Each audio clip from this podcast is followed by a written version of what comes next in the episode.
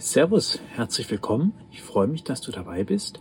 Heute mit der meines Erachtens sehr spannenden Frage, was Zeit eigentlich ist. Denn Zeit ist meines Erachtens ein Grundelement des Leidens, beziehungsweise Leid entsteht überhaupt nur dann, wenn ein Subjekt, also der Mensch, sich in der Zeit befindet. Doch was verstehe ich unter Zeit?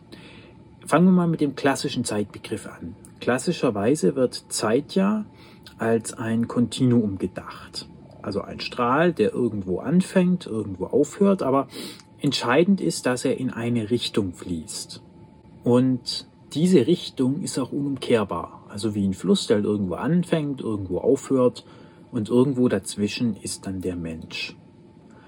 Und der Mensch selbst ist immer im Jetzt. Er kann in keiner anderen Zeit als im Jetzt sein. Dazu kommen wir aber noch.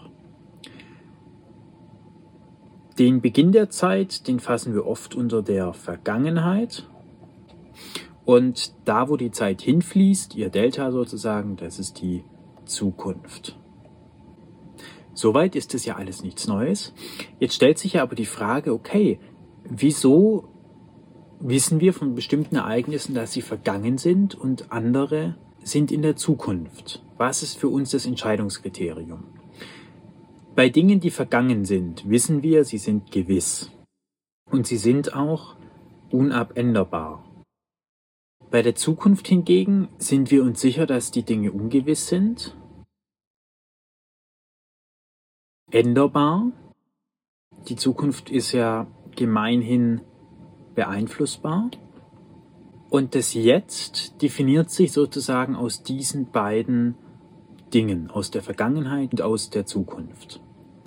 Wenn ein Mensch leidet, dann leidet er immer im Jetzt. Also beispielsweise ein Mensch liegt im Krankenhaus wegen einem gebrochenen Bein, hat Schmerzen und leidet. Dann hat dieses Leid, was sich notwendigerweise im Jetzt befindet, seinen Ursprung in der Vergangenheit. Irgendwo in der Vergangenheit. Vielleicht ein Skiunfall, Snowboardunfall, was auch immer.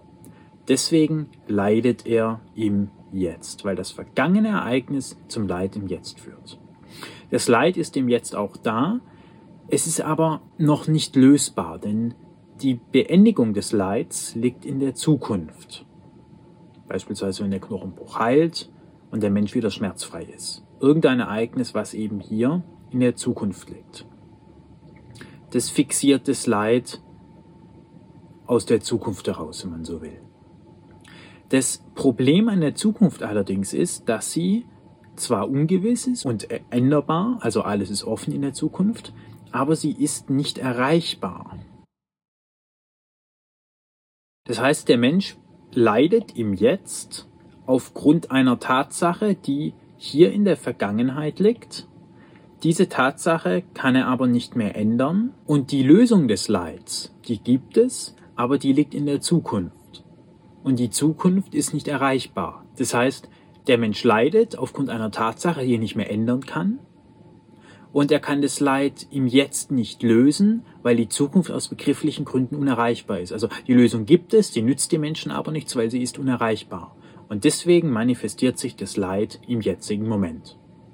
Es gibt da auch in dieser Konzeption kein Entrinnen aus dem Leid. Denn was soll der Mensch machen? Die Ursache fürs Leid ist gewiss, unabänderbar. Hier, gewiss und unabänderbar. Die Lösung des Leides liegt hier in der Zukunft. Der Knochenbruch kann heilen, gar keine Frage.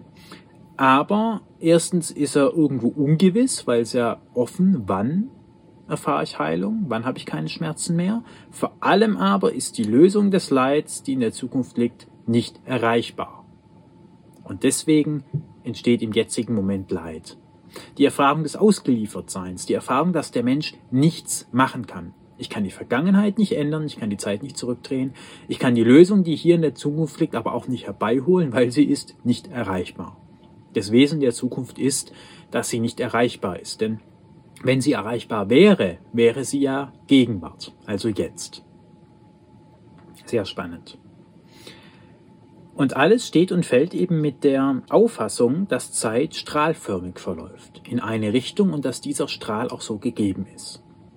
Und wenn ich aus dieser Leitthematik rauskommen will, dann bietet sich meines Erachtens ein anderes Zeitkonzept an, beziehungsweise es bietet sich wenigstens mal an, mal grundsätzlich darüber nachzudenken, ob Zeit nicht vielleicht auch was ganz anderes sein kann. Und meine Überlegungen dazu möchte ich dir jetzt gerne vorstellen. Ich bin der Meinung, im Grunde gibt es nur jetzt. Das ist die einzig reale Zeit, das Jetzt, das unveränderbare Jetzt. Denn auch meine Gedanken an die Vergangenheit oder das, was klassischerweise unter Vergangenheit verstanden wird, finden ja im Jetzt statt. Das heißt, wir haben dieses Jetzt und der Mensch ist immer im Jetzt. Und dann gibt es aber dennoch einen Bereich, der ist sozusagen nicht jetzt. Und das sind eben meine Gedanken an, ich stehe morgen auf oder ich fahre morgen hier mit Mähen weiter. Jetzt im Moment bin ich hier, aber ich kann an eine Sache denken, die sich hier im Nicht-Jetzt befindet. Denn die Tatsache, dass ich losfahre mit dem Van, ist ja nicht jetzt, aber ich denke sie im Jetzt. Das ist das, was passiert, wenn der Mensch über Zeit nachdenkt. Man könnte quasi sagen, der Mensch ist im Jetzt und die Zeit entsteht in dem Moment, wo der Mensch hier ausbricht, in Gedanken des Nicht-Jetzt. Aber das tut er immer nur im Jetzt. Also er denkt ja immer nur im Jetzt an das Nicht-Jetzt. Und jetzt gibt es mehrere Kategorien von Gedanken, die beide in das Nicht-Jetzt fallen. Da gibt es die Gedanken, die halte ich für möglich. Zum Beispiel losfahren. Dass ich mit diesem Van losfahre, halte ich für möglich. Also ein Gedanke, der möglich ist. Dann gibt es aber auch Gedanken, bei denen bin ich mir noch nicht sicher. Also das halte ich für möglich, dass ich mit dem Van losfahre, aber jetzt fahre ich ja noch nicht los. Das heißt, es ist auch in gewisser Hinsicht ungewiss, ob es denn tatsächlich so kommt. Theoretisch könnte der Van auch eine Panne haben oder ich verunglücke morgen beim Spazierengehen und dann fahre ich nie wieder los. Also es ist möglich, aber ungewiss. Und dann gibt es gewisse Dinge, die sind auch im Nicht-Jetzt, aber dessen bin ich mir absolut sicher.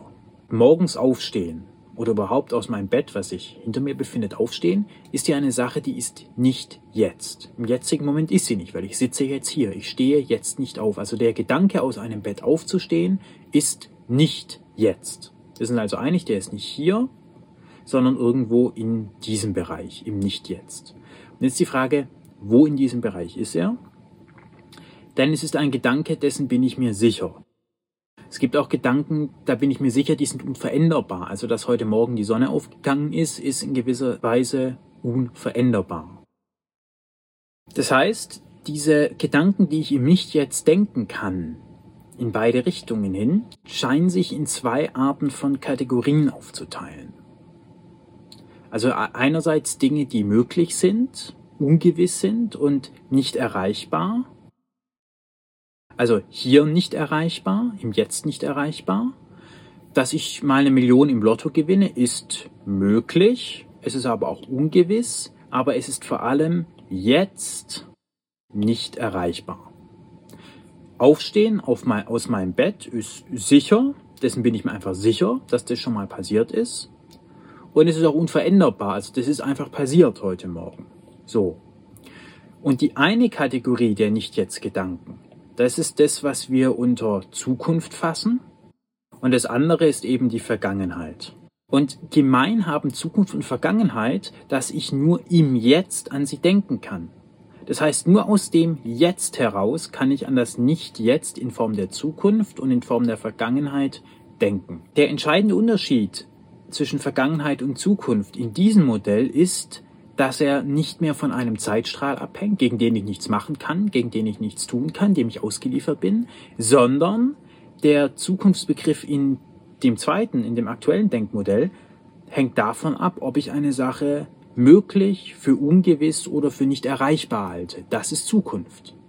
Mit anderen Worten, ich halte die Millionen, die ich im Lotto gewinne, deswegen für Zukunft, weil es nicht erreichbar ist und weil es ungewiss ist.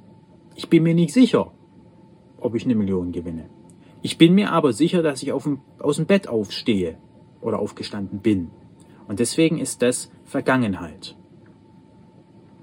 Das heißt, dieser, dieses Denkmodell eröffnet eine Möglichkeit für den Menschen, die Geschehnisse von Zukunft in die Vergangenheit und umgekehrt zu transferieren, weil das Kriterium dafür, dass was in der Zukunft ist, nicht mehr davon abhängt, ob eben ein Zeitstrahl, für den ich nichts kann, irgendwie fließt oder nicht fließt, sondern ich kann entscheiden, halte ich etwas für möglich oder ist es unveränderbar.